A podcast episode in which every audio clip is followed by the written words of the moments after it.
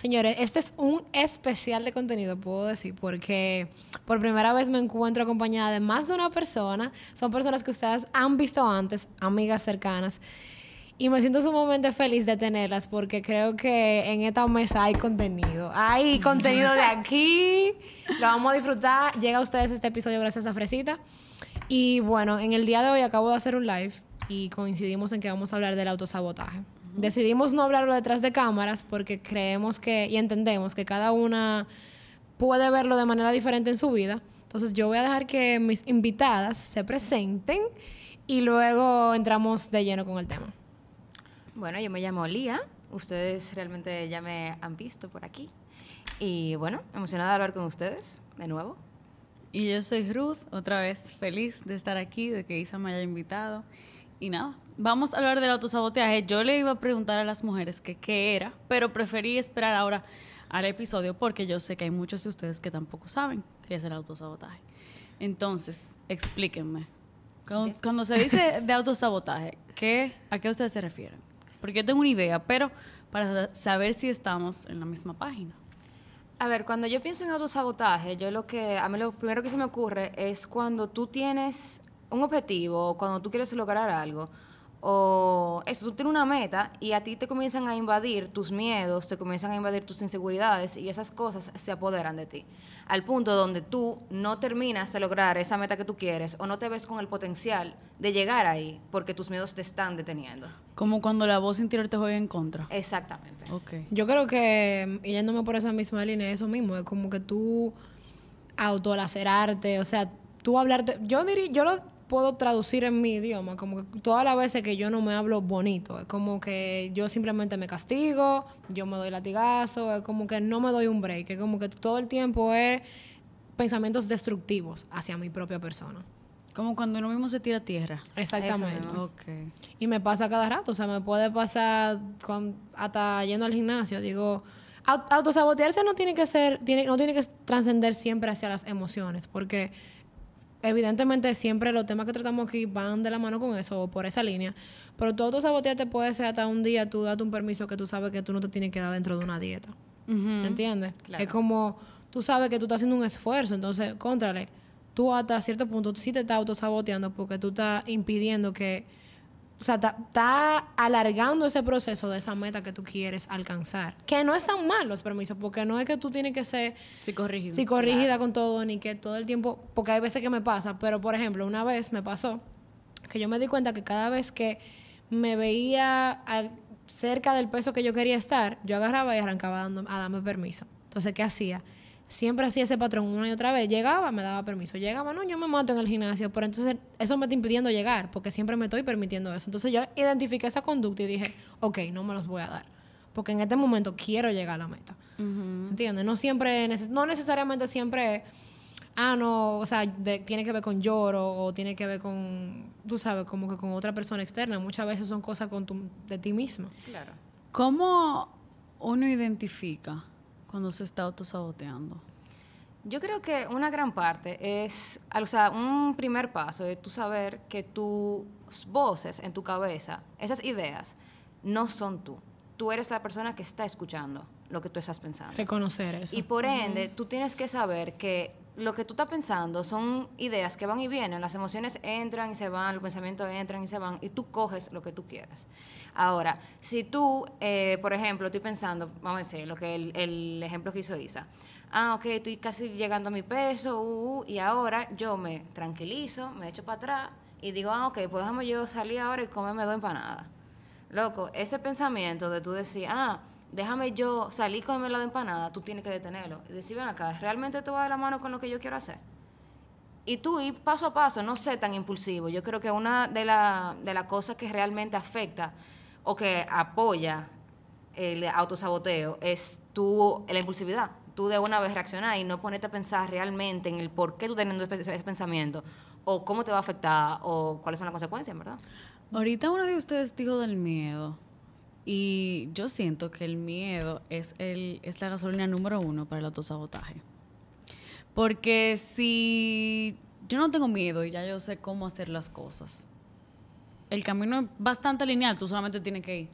Pero cuando eh, cuando el miedo se apodera de ti, eh, tú lo dudas y dudas y entonces tú le das paso a tu cerebro, a tus pensamientos, a tu voz interior, para que te saboteen.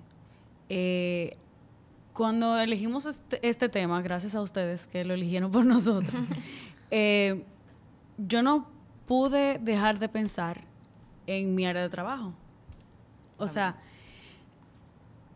lo que yo hago requiere mucha, eh, mucha Disciplina. mucha disciplina, mucha fuerza mental, física, pero no todo es tan bonito como la gente siempre lo ve. Ni es tan fácil, porque si fuera tan fácil todo el mundo lo hiciera. Obviamente. Pero como lleva tanto emocionalmente y físicamente y mentalmente, uno se drena y ese, ese mismo cansancio le da el paso al autosabotaje porque tú miras a tus amigos de al lado y tú no sabes la batalla interna que tienen tus amigos. y, lo- y de ese, o sea, cuando tú los miras el lado, tú dices, conchale, pero ellos están súper bien. Y yo me estoy volviendo loca. Y yo no voy a poder. Y mira, y cuando va previo a cualquier prueba, a cualquier momento en el que yo personalmente le llamo showtime, que es donde tú tienes que demostrar de que tú estás hecho. El miedo te dice mil veces, yo no, tú no vas a poder, tú no vas a poder, tú no vas a dar la talla, eh, ellos sí pueden, entonces tú- es como que un, conchale, yo quiero, pero no puedo, pero yo no voy a poder, pero porque no tengo la capacidad, porque no tengo lo que necesito, y es por eso mismo, es porque es un sabotaje, y te vuelve loca, o sea, esa, esa, esa voz te pone como Shakira, ciega, sorda, muda. Y no sé si a ustedes les ha pasado que a mí, eh, cuando me autosaboteo, lo hago tan hardcore, o sea, lo hago tan fuerte, que yo me paralizo. Yo por eso Claro. quería agregar que creo que lo primero para tú identificarlo es tú, aprend- tú tener una relación contigo. Porque el momento en que tú tienes una relación contigo, tú dices, ok, Isa, pero...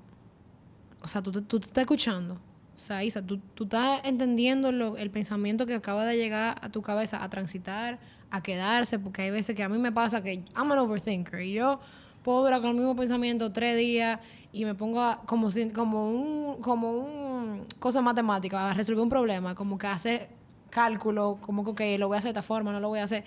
Y desarrollar una relación contigo es tú entenderte, es tú a veces decirte como que, oye, está bien, o sea, como que tuviste un pensamiento destructivo, pero vamos a cambiarlo. Tú sabes, como que para tú poder identificar esa voz, tú tienes que saber que está ahí y poderte hablar a ti mismo y decirte, óyeme, ¿a qué le vamos a hacer caso? ¿A esta voz o a esta otra que, que está, está, está fighting, que está peleando ese autosabotaje? ¿Me entiendes? Claro, y también saber perdonarte. O sea, aún si tú te autosaboteas, tú tienes que identificarlo, como tú dices, y no constantemente empujarte hacia abajo porque te autosaboteaste. O sea, si te pasó al final y tú te dejaste llevar por un miedo, cógelo como una lección y di, mira, lo hice. Es que eso es algo diario. O sea, todo el mundo tiene miedo diario, volviendo al miedo, tú sabes. Eso es diariamente. Yo puedo tener miedo hasta de salir a la calle porque me van a chocar. Claro. ¿Entiendes? Entonces ahí me paralizo y digo, no, entonces no voy a salir. No, men. O sea, es como que. ¿Por qué? Yo me pregunto a veces, ¿por qué yo soy tan dura conmigo? O sea, yo soy de la persona que yo me miraba antes en el espejo y lo primero que yo decía era como que tú estás gorda. O me empezaba a mirar las imperfecciones. ¿Por qué? Si lo estoy intentando, ¿por qué si estoy yendo al gimnasio? ¿Por qué darle cabida a ese pensamiento si al final yo estoy haciendo un sinnúmero de cosas en lista? Estoy trabajando con- en cosas que me gustan y intentándolo, ¿me entiendes? Para entonces yo decirme a mí misma, tú no lo puedes lograr. A cada rato me preguntan, y esto es funny. Bueno, eh, este episodio va a salir después de los premios, pero me preguntan como que cuál es el discurso que tú vas a hacer. Y algo, yo no tengo el discurso preparado, pero algo que yo no quiero que falte en caso de que yo gane es como que, last but not least, I want to thank me. Ujú, for- ¡Ay, Dios mío! in me. Señores, Yes. esto, va esto va a salir también antes de que por fin ya yo tenga mi bata conmigo. Y eso, eso está entre, mi, entre las cosas que yo voy a poner. El, el discurso de Snoop Dogg. I want to thank me for believing in me. O sea. And for being me, porque señores, cuánto nos ha costado. Y tú Ay, sabes ay, qué, ay. qué cuesta, pero que es ya cuando, cuando te aprendan a identificar esos pensamientos que vienen del autosabotaje. Eh, ok, tú me dices, Ruth, ok, ya lo aprendí a identificar. ¿Qué hago ahora? Mi terapeuta, que lo amo, tengo mucho que no voy, pero lo amo, eh, me enseñó una técnica que se llama thought stopping, que es como parar el pensamiento. Ok. ¿Cómo funciona el thought stopping? Tú pusiste un ejemplo, te miraste al espejo y el primer pensamiento que te llega es, ay, yo sí estoy gorda. mira este chicho, pero yo no tengo este chicho aquí. Ay, Dios mío, hace que yo voy a salir delante de una cámara en unos premios con esta barriga, de- con esta ñoña. ¿Qué tú haces ahí mismo? Espérate, Isabela. Tú te hablas como si fuera otra persona. Y tú para el pensamiento. Espérate, Isabela. Tú no estás gorda. Eso es un producto de tu imaginación. Tú sí eres capaz. Tú sí te vas a ver bien en el vestido. Tú sí te vas a disfrutar tu noche. Y tú vas a disfrutar el esfuerzo de tu el, el fruto de tu esfuerzo. Es que eso mismo, es lo de la vocecita otra vez, de tú decir, men, o sea, eso que yo acabo de pensar fue full intrusivo y yo lo detengo ahora mismo. Yo tengo el poder Sí. de lo que yo estoy pensando. Aunque sea intrusivo, de tú decir, mira, en verdad, you're not welcome here.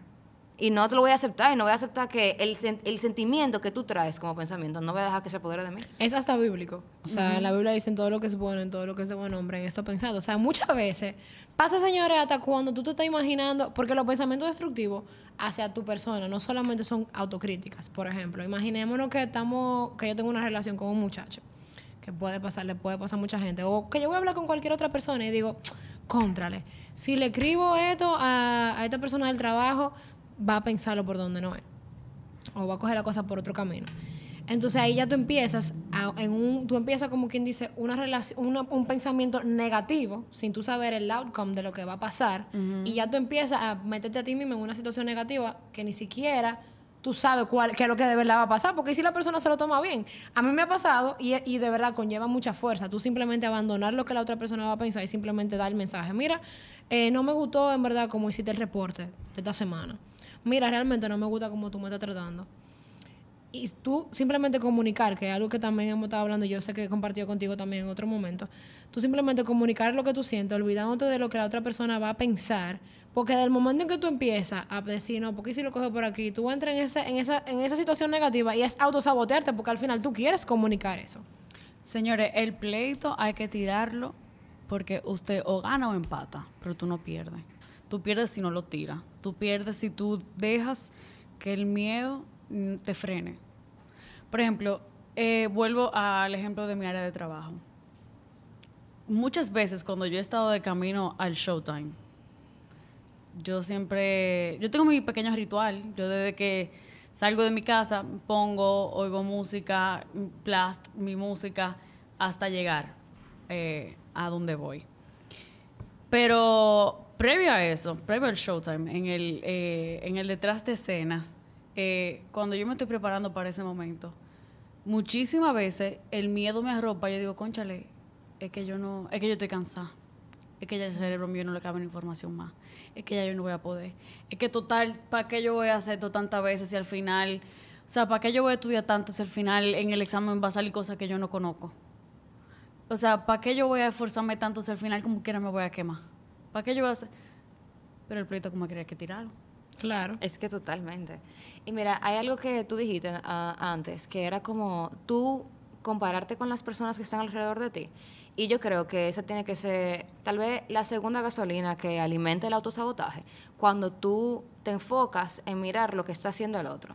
Para empezar, tú ni siquiera sabes cómo esa persona llegó ahí, tú no sabes por, por qué está pasando esa persona, cómo lo, o sea, tú no sabes nada realmente. Tú lo que tienes que enfocarte en verdad realmente es en ti mismo. Porque tú, even if the grass se ve más verde del otro lado, o sea, aun si el césped se ve mucho más verde del del vecino, men, realmente tú no sabes cu- cuánto tiene ese vecino sembrando ese césped. Si le puso abono. Si le puso abono. Si tú no sabes una- si es de una mentira. pintura, si le puso el- una pintura por arriba para que se viera más verde. Claro, y un ejemplo que a mí me pasa mucho dentro de mi área de trabajo, por ejemplo, que es el diseño gráfico. Hay tantos diseñadores y hay tantas formas de diseñar y uno como diseñador aprecia tantos estilos y tantas cosas y quiere aspirar a tanto que uno se abruma y uno dice, men, yo no voy a llegar a, a poder ser tan, tan cool como esta persona, no voy a poder trabajar en un trabajo, qué sé yo, no voy a poder trabajar haciendo animación en Disney. Y en verdad, ¿quién te dijo a ti que no? O sea, todo eso, en verdad, es porque tú te estás comparando con alguien que tiene años haciendo el mismo dibujito. Ujú. Otra vez pongo otro ejemplo de mi área de trabajo, para que la gente no sabe, eh, mi área de trabajo es la medicina, el área de salud. Y así como tú pones ese ejemplo de Disney, señores, el, el miedo y los pensamientos intrusivos que te llegan a la cabeza cuando tú te pones a pensar la magnitud de tu trabajo, de que la vida de una gente depende de ti, Wow. de que tú le puedes o mejorar la calidad de una vida de una gente o dañársela completamente y hacer unos daños que sean irreparables. Eso te pone loco. Cuando esta área que es tan competitiva, cuando hay tanta toxicidad entre, lo- entre el mismo gremio, cuando eh, hay gente que por no verte bien, o sea, que te quieren ver bien pero no mejores que ellos, te niegan la oportunidad, te, te alan para atrás. Ahí el autosabotaje se pone más fuerte. Cuando, vu- vuelvo y te digo, cuando nosotros comparamos eh, nuestros trasbastidores con la puesta en escena de otra persona, que no se debe de hacer eh, eso te pone más loco. Hay días que yo me levanto y si yo me pongo como que a pensar bien la magnitud de lo que está pasando, de lo que mi trabajo puede representar en la vida de una persona ahora o en el futuro, esto es para es pa' difícil. valiente. Eh, oye, es difícil porque es que yo o sea, te escucho y lo que me viene a la cabeza es que están las redes en mi caso. Y yo veo otra persona que de repente está empezó antes que yo, le puede estar está yendo mejor. Tengo amigos que, por ejemplo, que cantan, que de repente empezaron hace muchísimos años y una y otra vez han tenido que volver a comenzar, que volver a comenzar, que volver a comenzar. Y quizá ven otras personas que le está yendo mejor. Porque, como hemos hablado también en otros episodios, el proceso de cada quien es de cada quien. Sí. ¿Me entiendes? Y el tiempo tuyo no es el tiempo del otro. Y hay veces que las redes no ayudan porque tú estás ahí viendo y tú de repente dices como que, wow. O sea, mira todo lo que esta persona está logrando. Y yo para cuándo. Eh, no, lo- me- me- te empiezas a sentir estancada. Me ha pasado. O sea, ¿me entiendes? Me siento estancada y digo como que contra, no estoy siendo lo suficientemente creativa. Yo pudiese estar haciendo eso, no lo estoy haciendo. y mira fulana haciéndolo. Pero de repente Y mira lo bien que le sale, mira lo y, me- fácil. y yo no, yo tengo que hacerlo 15 veces para que me salga relativamente un poquito parecido a lo que ella está haciendo. entonces, Y después esa misma persona realmente te está viendo y dice, mira qué bien le sale a ella. Ajá. Le sale mejor que a mí. Son pensamientos destructivos. ¿entiendes? Es como que son cosas que nosotros le damos permiso, que van a seguir pasando. Yo creo que es una lucha diaria, ¿me entiendes? Porque constantemente estamos expuestos, como mencioné, el, el ejemplo de las redes, que es algo a lo que todo el mundo nos pasa, al menos que tú no tengas redes, pero estamos constantemente expuestos a ver el éxito de las otras personas, porque muy, es, muy, es muy poco probable que una persona comparta cuando le está yendo mal, mira, no estoy bien, ¿tú entiendes? Como eso tú no lo ves, entonces tú nada más ves lo que está en el showtime, tú no ves lo como tú dices, no está lo que está detrás de bastidores. Y creo que ahí entra el, el autosabotaje. Nosotros ahora mismo estamos rodeados de tanta información que el autosabotaje es algo que nosotros lo podemos palpar muy Yo rápido, no sé muy por fácil. qué me llegó esto a la cabeza, si ninguna de las tres lo ha vivido, pero yo sé que cualquiera de las tres, y las personas que nos están escuchando, conoce a alguien que le haya pasado, y es cuando una mujer pierde un embarazo. Cuando una mujer pierde un embarazo, que biológicamente se supone que las mujeres son las que tienen esa capacidad de, de gestar y tener un bebé. Hay muchas mujeres que, se auto- eh, que lamentablemente terminan perdiéndolo y se autosabotean completamente y se preguntan mil veces y se cuest- y cuestionan el hecho de por qué no, por qué su cuerpo le falló, de si ellas hicieron algo mal, de mira fulana qué linda se ve con su hijo y yo ni siquiera para eso sirvo, de que yo ni siquiera, Wow. o sea, que mi cuerpo que se supone que es el que me ayuda a esto, que se supone que yo fui creada para eso, yo ni siquiera pude terminar este proceso porque Dios me falló, eh, porque la gente no me acompaña. Porque yo algo yo hubiese pude haber sido? hecho diferente, ¿Qué hubiese sido que ese hubiese sido diferente, eh, que hubiese sido de ese niño. Ese niño iba a ser astronauta, iba a ser médico, iba a ser ingeniero, iba a ser rapero, iba a ser influencer. Y eso te mata. O sea, te digo que yo no sé por qué me llegó eso a la, a la cabeza. Y eso es.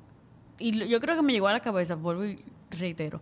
Porque tú hablaste de que nadie lo dice. ¿Cuántas veces tú has escuchado a una señora, una, perdón, Una una mujer. Que haya perdido un A embarazo? Marcel nada más. y te, lo, y te diga, mira, tú sabes qué, yo perdí un embarazo y yo me sentí de tal y tal y tal forma. Y la vida me cambió de tal y tal forma. Y ya yo no voy a saber lo que tiene ese niño en brazo. Y ya yo no voy a saber lo que... Y me da miedo y- volver y, a me da miedo volver a tenerlo. Porque ¿y si me pasa otra vez, vieja, yo no quiero ese mismo sufrimiento trauma, otra vez, claro. ese trauma. Señores, eso, eso es un caso bastante hush hush, pero bastante palpable de cómo el autosabotaje te puede Afecta. afer- afectar a un nivel que ya tú no quieres hacer otra vez. Siempre- no, y, y cuando, y yéndonos a otro tema también, como que cuando, a, a lo que es la emocionalidad, o por ejemplo, cuando tú te estás relacionando con otra persona, ¿tú me entiendes? Como que de repente hay veces que cuando, cuando a ti te rechazan, el rechazo, ¿me entiendes? Cuando Y a ti te no te rechazan, acostumbras a eso. Ay, ay. Cuando a ti te rechazan, señores, tú dices como que contrale, que yo tengo malo, que yo hice mal. Porque no me eligieron a mí. Porque si nos vamos a lo que, por ejemplo, que uno de los temas que dijimos que íbamos a tratar era love booming, ¿verdad? Sí me acordé, sí me ha pasado. Lo voy a dejar para otro episodio contarlo, pero por ejemplo, en un momento sí fue como que, no, mira, en verdad, yo entiendo que no tengo tiempo para ti. Hermano, ¿cómo así? Entonces yo digo que yo hice mal. Eso, esa no puede ser la razón. Eh, ¿Tú me entiendes? Como que tú empiezas a buscar todas porque yo no valgo tu tiempo. Eso porque tú no, me lo qui- porque tú no me quieres compartir. Porque Tú dijiste en una parte, mencionando a la mujer embarazada, en la frase, yo ni para eso sirvo. Vieja, y esa frase, el tú, cuando tú dices esa frase, yo ni para eso sirvo, y eso significa que tú en tu cerebro te has puesto otras cosas, donde dices, yo no sirvo para esto, ni sirvo para esto, ni para aquello, ni para lo otro, y ni para esto sirvo. Ni para que mi, ni para que mi cuerpo funcione a como, favor de debe, mí. como debe de ser, como Ajá. para lo que fue creado. Exacto, ni para eso sirvo. Y al final, todo lo que estamos mencionando vuelve a lo mismo, y a una narrativa mental. Y por ejemplo, hay algo que yo sé que mucha gente no lo sigue y que realmente yo creo que le funciona a cada quien. Hay gente que, que ora, hay gente que habla con, que tiene horas, que tiene como formas de rezarle a Dios y tienen una narrativa que les recuerda que tu mente realmente, la, lo que tú tienes dentro de tu cabeza es lo que te hace funcionar. Es la gasolina para que tú hagas lo que tú quieres hacer. Y por ejemplo, hay algo que yo aplico en mi vida, que son los mantras. Y por ejemplo, yo constantemente me recuerdo, hay días que los cambio, dependiendo de cómo yo me sienta, pero de tener una pequeña frase que yo me diga a mí misma que me ayude a volver a mí Ujú. Que yo me la repita en mi cabeza constantemente, Lía, tal y tal y tal, tal y tal y tal. Por ejemplo, hay algo que a mí me pasa mucho, que es que yo constantemente me atropello con que no puedo gastar el tiempo. Que yo me levanto un día y aún si yo no tengo que trabajar, yo tengo que buscarme algo que hacer. Tengo que limpiar la casa, tengo que hacer una diligencia, tengo que pensar en la blusa que no sé dónde está y tengo que ponerme a arreglar entonces el closet. Y todo eso, realmente, lo que tú tienes que decirte en ese momento, en ese día, es decirme, Lía, es válido descansar Claro. Es válido tú sentarte y, y, queda- y quedarte mirando el techo. Tres horas si tú quieres. Y no Por- sentirte mal sobre Por eso eso. decía, Sí. no, no es que tú no te puedas dar el permiso de simplemente un día comerte un helado si tú estás fuera. Dátelo, pero que eso no se vuelva costumbre, ¿tú me entiendes? Porque entonces sí estás saboteando un proceso en. Señores, y agarrando lo que dijo Lía, Lía mencionó los mantras. A ella le funcionan los mantras, pero a mí me funciona un versículo que yo encontré en la página de otra amiga que es médico, que señora a mí me cambió la vida. Y desde que Lía mencionó mantra, yo dije, déjame buscarlo y lo tengo aquí. Esto a mí me cambió la vida porque en, precisamente en ese momento, lo voy a hablar específicamente para que la- no tan aéreo para que la gente pueda entender y grasp mejor la idea que quiero dar. Eh, en un momento donde yo pensaba que ya todo iba a estar perdido, que yo no me podía permitir fallar ni un momentico, ni un chin, ni un punto, ni una pregunta, ni nada. Imagínense el miedo. El, eh, o sea, el miedo de fallar, aparte de porque uno se, uno se autosabotea, pero el- lo que representa el fallar, representa una pérdida de tiempo, una pérdida de dinero, de desilusionarte a ti, desilusionar a las personas que te rodean.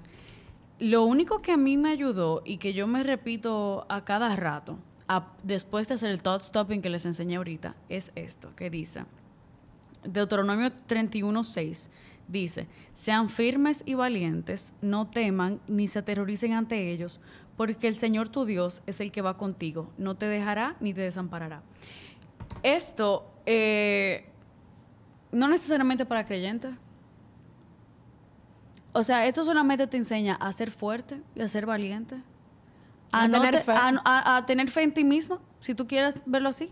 A no tener miedo. ¿Sabes por qué? Porque o Dios, o la vida, o el universo, O lo que o tú creas. tú, tú misma, siempre está contigo. Y tú no te dejas ni, no te puedes dejar ni te puedes desamparar Mira, tú sola. eso mismo que tú acabas de decir, como que eso no tiene que ser para los creyentes. Hay algo que yo aprendí en mi vida, especialmente a través de mi mamá, que es que tú puedes aprender algo de cada religión. Tú no puedes, tú tienes, tal vez tú no eres cristiano, tal vez tú no eres el más yogi, el, el más espiritual. Yo, pero tú te- hay algo que tú tienes que aprender de cada cosa. Y por ejemplo, si tú te sientas un día y tú, a tú vas a misa, y tú no eres creyente, tú a misa, tú de esa misa vas a aprender algo. Y no necesariamente va a ser porque tú crees en Dios, sino porque eso tiene un mensaje. Cada cosa te está tratando de enseñar algo. Y es por eso que yo siento que mucha gente se cierra ante, ah, eso, eso no va conmigo, o yo no tengo por qué coger eso, men. En verdad, sácate eso de la cabeza. Coge lo que tú, lo que te va bien y suelta lo que Es no. abrirte a escuchar.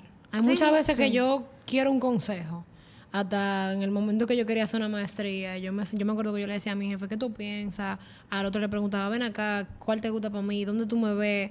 Y si fue un proceso súper largo yo escoger. O sea, incluso en el momento cuando yo estaba aplicando para la... Eso fue hace años. Y en este año cuando apliqué a la beca, me acuerdo que le estaba preguntando a una amiga como que, ¿qué tú crees? No me gusta Barcelona. No fue a ti que te lo dije, pero nada más me gusta Barcelona porque el día está allá. ¿Tú me entiendes? Como que no es el lugar que más me atrae, no sé qué. Y lo que quería decir era como que, ver, lo perdí el hilo, pero tú estabas hablando de... Mira, todo eso, para que Eh, tú veas. Estar abierto a escuchar. Ah, Ajá. exacto, estar abierto a escuchar. Era como que, yo siempre digo, yo sé, yo me quiero ver como, yo quiero ser siempre una esponja. Es como que yo estoy aquí, no sé por qué. Este mismo episodio, ¿Algo me quiere quizás tú no te estás saboteando ahora, pero en algún momento tú te vas a sabotear. Claro, no. Y yo, hay veces que a mí me pasa, Ruth, y perdón que te interrumpa, que yo, bueno, una de las entrevistas que me han hecho en estos días, yo puse, me preguntaron como que, ¿cuál es tu episodio favorito? Y yo no puedo escoger porque, no porque yo sea que estoy aquí, lo que sea, yo no puedo escoger porque cada uno me ha dejado algo, cada uno ha sido como un nivel, ya, o ya sea que cerré, una etapa que cerré, o un nivel que desbloqueé. Y en otro momento yo también he vuelto atrás y digo, tengo que empezar de nuevo, me siento a escuchar a Luis Polanco, habla conmigo. Señores, ahorita Lía mencionó eh, cómo uno se autosabotea cuando uno sale de una relación en la que te hirieron, en la que no te dieron lo que tú querías. Eso es fuerte. Yo tengo una amiga que está pasando por una ruptura y ya en la ruptura me la cojo de relajo porque una más, ¿qué me importa a mí? ya una Eh, yo más. debo de aprender, gracias. All right, dime, ¿qué pasa? Está acostumbrado. ¿Tú sabes por qué? Been Porque, oh, that. exacto, Check. not impressed. Not Porque impressed put me in coach. Porque una amiga mía cuando yo pasé por una ruptura me dijo, "Ven acá, esta es la primera." No, tampoco va a ser la última. ¿Cuál es el drama? Entonces es lo que pasa. Ahí yo dejé, cuando yo la escuché, yo dejé de autosabotearme. Porque yo dije, dañé otra vez, otra que no funcionó, otro empezar de nuevo, otro cuál es tu color favorito. Ya yo no quiero más, Dios mío. Pero que, oye, es que volvemos- eh, se relaciona con lo que Lía entonces estaba diciendo. Las cosas no te pasan para que tú le pases por arriba. ¿Entiendes? Ah, I've been here before. Ya yo estaba aquí antes. ¿Cuáles son las Exacto. herramientas? Hacer esto, esto, esto y esto y esto. Entonces, ya me quité. des- Obviamente. Y, no puedo invalidar mis sentimientos. Y, no, y coge lo que tú tienes que aprender de eso. O sea, ¿Qué también... fue, lo, qué fue lo mismo que hice que me volvió a pasar lo mismo? Desde ese momento que esa amiga mía me enseñó eso, yo dije, ah, se acabó el autosabotaje de esa forma. Y es que... Se acabó el yo sentir, perdón, se acabó el yo sentirme mal porque no me eligieron, porque no fue así. Se acabó el yo sentirme mal porque me dejaron, porque no fue así. Se acabó el yo sentirme mal por lo que sea que mi voz interior me llevara a sentirme mal. El rechazo es muy fuerte, señores. Porque miren, de verdad. ya, se acabó. Y si se acabó, se acabó. No, men, y hay una frase que yo la digo demasiado y sé que muchísima gente la conoce y es que el que está el que, el que olvida su historia está condenado a repetirla. Men, y aún se te, te repite, no necesariamente porque tú te olvidaste de tu historia, pero lo que tú te olvidaste fue lo que tú aprendiste en la vez pasada. Y por eso te pasó con la misma característica. o con Ahora, la misma persona, porque hay veces que mi amor que no le coge un cariño a esa piedra. Ay, Dios No, mío. pero es- Eso no, que tú, dice- tú con esa piedra, tú vas a decir que, pero es que yo cuando me caigo hago como un, hago como un soufflé y como que me yo- gusta. y- y como que la abrazo. Sí, exacto. y como que me gusta, claro. Pero ya cuando tú aprendes de tu historia, ya cuando tú sabes, es lo mismo con la ruptura, por eso que yo me río, porque a mí no me importa, yo puedo perder, ya yo puedo perder 15 enamorados más. Ya yo tengo el how, el, ya yo tengo el know-how. Pero eso, ese know-how que tú vas aprendiendo cuando tú conoces tu historia y tú te niegas a repetirla, te borra el autosabotaje de, de esa de esa way, o sea, de, de- en esa circunstancia. Ya cuando yo voy con un examen, no te digo este, que yo no me pongo nerviosa, nerviosísima, pero ya no en la misma magnitud. ¿Por qué? Porque ya yo paro el pensamiento, porque yo me digo que yo tengo que ser fuerte y ser valiente, porque Dios es que está conmigo. Y porque ya yo lo he hecho mil veces. Y Un porque examen tú más, ¿qué importa? la ansiedad es eso. La ansiedad es tú constantemente, por ejemplo, a mí me pasa que yo, no sé por qué me pasa, yo salgo a la calle y yo en mi cabeza tengo, estoy en la cabeza que yo tengo que volver a mi casa. Y no sé por qué. Y yo constantemente me tengo que estar diciendo a mi María, todo está bien, mira, aquí está Ru, está Isabela, y estamos moviendo fresita, y la estamos pasando bien. Y mira, y, y- y mira qué linda están tus amigas. Y, y al final, lo que yo estoy haciendo con, conmigo ¿Eso misma para el pensamiento? es parar el pensamiento y decir, vieja, yo, no- yo no me tengo que ir a mi casa. Mira todo lo bueno que hay aquí. Quiero que abarquemos eso ahora, antes de cerrar. Como que hemos hablado diferentes escenarios del autosabotaje y hemos dado herramientas, pero yo quiero que la puntualicemos. Yo creo que antes de, para tú parar el pensamiento, primero tú tienes que tener una relación contigo. Sí, Decir- determinar cuál es el pensamiento intrusivo que tú estás teniendo. Exacto. Y ahí, o sea, relación contigo quiero decir, eh, tú decir, poder, o sea, es como que decir, ok, yo, yo me voy a, yo le voy a hablar a Isabela, yo le voy a hablar a Lía, yo le voy a hablar a Ruth. Es como que decirme a mí mismo, ok, me estoy hablando. Obviamente a mí me, me ayudó mucho terapia y, y mi mamá me hizo los otros días una llamada de atención, me dijo como que, full, tú hablas de terapia, pero número uno, no te olvides que el Señor está ahí, wow, para las personas que son creyentes. Y también a nivel de terapia, yo que promuevo tanto eso, tengo que tener, y voy a mirar la cámara, te- yo tengo que tener mucho cuidado. ¿Por qué? Porque hay personas que no se toman su trabajo en serio. Sí. Hay personas, y bueno, Ruth es, eh, es médico y lo puede, puede corroborar. Hay personas que no se toman su trabajo en serio y hasta por hacer un negocio te quieren mantener en tu misma Sí, situación. sí. En todo el ámbito de, tra- de trabajo hay gente buena y Sí. gente mala. Entonces tú tienes que saber a quién tú le entregas tu mente. Yo tuve la bendición de que mi psicóloga es una psicóloga cristiana. O sea, obviamente en- hay momentos donde ni siquiera mencionamos el evangelio, simplemente ella está haciendo su rol, desempeñando su rol. Ella era mi profesora antes, por eso yo hablo mucho de ella e invito a eso, pero tú tienes que tener cuidado a quién tú le entregas tu mente. ¿Entiendes? Como que eso no es y que, ah, déjame a chequearme la espalda. Que te, puedes, te pueden poner una medicina que Sí, no es. en ¿no la medicina dicen que cada paciente tiene que gestionar su salud. O sea, cada quien es responsable, el dicho es cada quien es responsable de gestionar su salud. Si tú sabes que tu terapeuta, por ejemplo, no es la mejor para ti, muévelo y ve a otro sitio. Si tú sabes que tu médico no es el que mejor funciona contigo, muévelo y ve a otro Referencias, sitio. señores. O sea, tú tienes que escuchar referencias, por eso digo, abrirte a escuchar. Pero volviendo a lo que son las herramientas, tú desarrollas una relación contigo donde tú sepas hablarte y decirte, me estoy mirando en el espejo, Isabela, realmente, ¿qué es una persona que está gorda? Mi hermano, usted no está gorda. Que tú no tengas el peso que tú quieras estar, eso es otra cosa. otros Y eso es trabajable. ¿Entiendes? O sea, eso, eso es trabajable. Entonces ahí vamos, ahí vamos con la primera herramienta. Luego el thought stopping, el parar el pensamiento. Es eso mismo, ahí mismo. Antes tú tienes una relación contigo y ya tú vas a decir, ok, yo voy a parar este pensamiento. Espérate, no. A mí me en este mismo día estaba, estaba conversando a Lía, decía como que casi tropiezo con la misma piedra. Es como que, espérate, espérate, espérate. Yo no me quiero sentir así. Si yo hago esto, ¿cómo yo me voy a sentir? Esto, lo otro. ¿Tú me entiendes? Es como que ya tú analizar para tú decir, para tú reconocer que era el punto donde tú querías, donde quería llegar. Tú reconocer donde, oye, esto no está bien. Señores, la forma, la forma más puntual de Thought Stop es hablarte como si tú fueras tu mamá. Échate un boche. Tú te dices, tú te echas tu boche. Mira, rúbame el favor. Hazme el grandísimo favor. Dame el muchacha, grandísimo favor, carajo. muchacha. Tú sabes que esto, esto y lo otro. Yo, tú yo sabes me mando tú- a callar. A mí Es-. Digo, exactamente. Lea, Lea, hazme el favor y cállate. Exactamente. Mejor cállate. Tú sabes que, tú sabes Claro. que es un examen más. Ya tú lo has hecho mil veces. Si te quema, no importa. Si pasa, bien por ti. Tú ganas o empatas. Deja tu show, deja tu drama, sigue adelante. Es una forma de talk stopping. La mejor, la más, la más sanita, la más eh, sana, sana, culito no necesariamente, pero funciona también. Repasen sus miedos. O sea, cuando era lo que mencionaba antes, cuando tú te reconoces que eso es algo que constantemente llega a tu cabeza, aprende a decir, ah, ok, esto sale cada vez que yo hago esto. Me llega este pensamiento cada vez que yo hago esto. Entonces, Cada vez que me junto con esta persona, me termino Exacto. sintiéndome mal. ¿Por qué me voy a...? Cada Eso es vez- autosabotear. Cada vez que le escribo a fulano y no me responde, Me me, siento mal. mal. Cada- Deconstruye eso y di, oye, yo me siento mal porque cada vez que yo le escribo, mira, eh, yo soy una persona que a mí me gusta tener una conversación fluida, que me respondan rápido y cada vez que yo le respondo a este pana, yo veo que él se mete online y no me responde, vamos a decir. Loco, entonces eso me está triggering, eso me está a activando ese, ese miedo, ese... Y yo digo, ok, no, espérate, esa persona puede estar ocupada. Esa Exacto. persona puede... Entonces tú tienes que constantemente traerte otra vez para la tierra. Aterrizarse. Ah, no, y sí. ahí, ahí voy, con ese traído a la tierra, es hablarte con la verdad. Te rechazaron, te rechazaron un trabajo. Eso no te hace menos apta, eso no te hace menos, menos capaz, eso no te hace que tú vales menos. Te rechazó un muchacho, eso no significa que tú no eres, que tú no le podías dar lo mejor que él tenía. Oye, al final del día va a llegar una persona, va a llegar un trabajo, va a llegar todo lo adecuado, todo lo que tiene que estar contigo. Es reconocer. Señor, y a la fuerza ni los zapatos. Como te va a la tienda, usted se compra un zapato que le sirve y si no lo deja. Totalmente. Porque si no te sirvió, no te sirvió. Y si te quedó grande, Y si te quedó grande, te quedó grande. Entonces, Te tú quedó no, grande. tú no- te quedó grande la llega, a mí me faltó jinete. O sea, todo en la vida es así. La cosa hay que hacerla más, más sencilla. O sea, la vida no es tan complicada, uno que se Sí, complica. totalmente. Uno es el que se complica su vida diciendo, ay, que yo en verdad el zapato me queda apretado, pero entonces mientras más yo lo piso, más se aplata y... Ok, y, vamos a un te queda ejercicio que se me acaba de ocurrir. Con esto vamos a cerrar. Yo creo que cada uno de ustedes, mirando a la cámara, le diga algo a cada uno de ustedes. O sea, yo creo que tú, te tú le digas algo a Ruth, tú le digas algo a Lía y yo le voy a decir algo a. Ok, esta. Eh,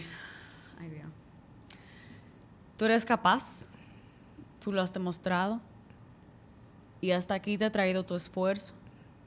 Eh, siempre te ha funcionado el recordarte tu valor y el recordarte que Ruth no es la, la voz de su interior, sino la que se para todos los días, la que da su mayor esfuerzo, la que lo hace con ganas y la que cuando llega a su casa cierra los ojos y le agradece a Dios por la oportunidad y al otro día vuelve, y lo hace. Entonces, eso mismo yo le invito a todos ustedes, que cuando llegue ese pensamiento intrusivo de tú no puedes, de no es fácil, de ay, pero mira fulana, parte, derecha, y dite a ti mismo en alto, sé fuerte, sé valiente, no temas y no te aterrorices ante ellos ni ante nada, porque el Señor es tu Dios, que está contigo, que no te deja ni te desampara. Qué bella. Lía, acostúmbrate a pensar que todo lo que tú quieres para ti, tú lo puedes lograr. El único obstáculo que está en tu camino eres tú misma. No eh, la persona que diseña mejor que tú, no el artista que hace este cuadro igual que tú, no, eres tú. Nadie más interpone en eso. Y el mensaje que yo le quiero dar a ustedes es que el camino lo creas tú. No hay un camino hecho que tú vas a caminar. No, no. El camino tú lo vas construyendo, tú vas poniendo cada piedrita en esa calle hasta que tú llegas donde tú quieres llegar. Punto. Tan simple como eso. Y abrázate. Nunca es tarde. Tú puedes empezar en tres años, tú puedes empezar hoy, tú puedes empezar ayer. Y puede ser que te tome cinco vidas acabar y va a dar igual mientras tú llegues a donde tú quieres llegar. Te quiero mucho, te abrazo. Saben que, bueno, me toca a mí, yo les escucho a ella, no sé qué decirme, porque creo que es algo que, no, que yo, no es un ejercicio que yo hago constantemente, aparte como de darme besitos aquí. Como dice la doctora Pichardo. La doctora Pichardo dice besito a mí misma. Sí, yo estoy en el gimnasio y yo digo de que ah, me hago así. Pero sí algo que te quiero recordar es que tú sabes tu verdad, tú sabes tus intenciones. No dejes que mm, porque obviamente en mi caso, como estoy expuesta a una plataforma, como que constantemente quizá me puedo autosabotear pensando en lo que van a pensar. No importa ya. Ya no importa. Tú, esto es lo que tú has construido, esto es lo que tú, te gusta, lo que tú disfrutas. Y realmente mm, tú no has llegado sola. El Señor te trajo hasta aquí. Te puso a pasar por muchísimas cosas, pero te ha regalado bastante. Y no, yo creo que tú nunca lo olvides, que tú nunca olvides que tú eres una persona excelente. O sea, de verdad me consta, como dije, tú sabes tu verdad, tú sabes tus intenciones y el que quiera simplemente apuntarte y hacerte creer lo contrario, simplemente ignóralo. Aprende de lo que te pasa y sigue. Y de verdad, vieja, yo estoy demasiado orgullosa de ti. También te quiero mucho. te quiero mucho. Señora, me encantó tener aquí. De verdad, primera vez que hacemos un episodio con más de una invitada y de verdad lo disfruté muchísimo. Y fue súper espontáneo del tema que ustedes mismos eligieron, que yo espero que algo se hayan llevado. Salud, Salud Las quiero mucho, de verdad. Gracias por estar aquí. ¡Oh! Me vieron y de todo.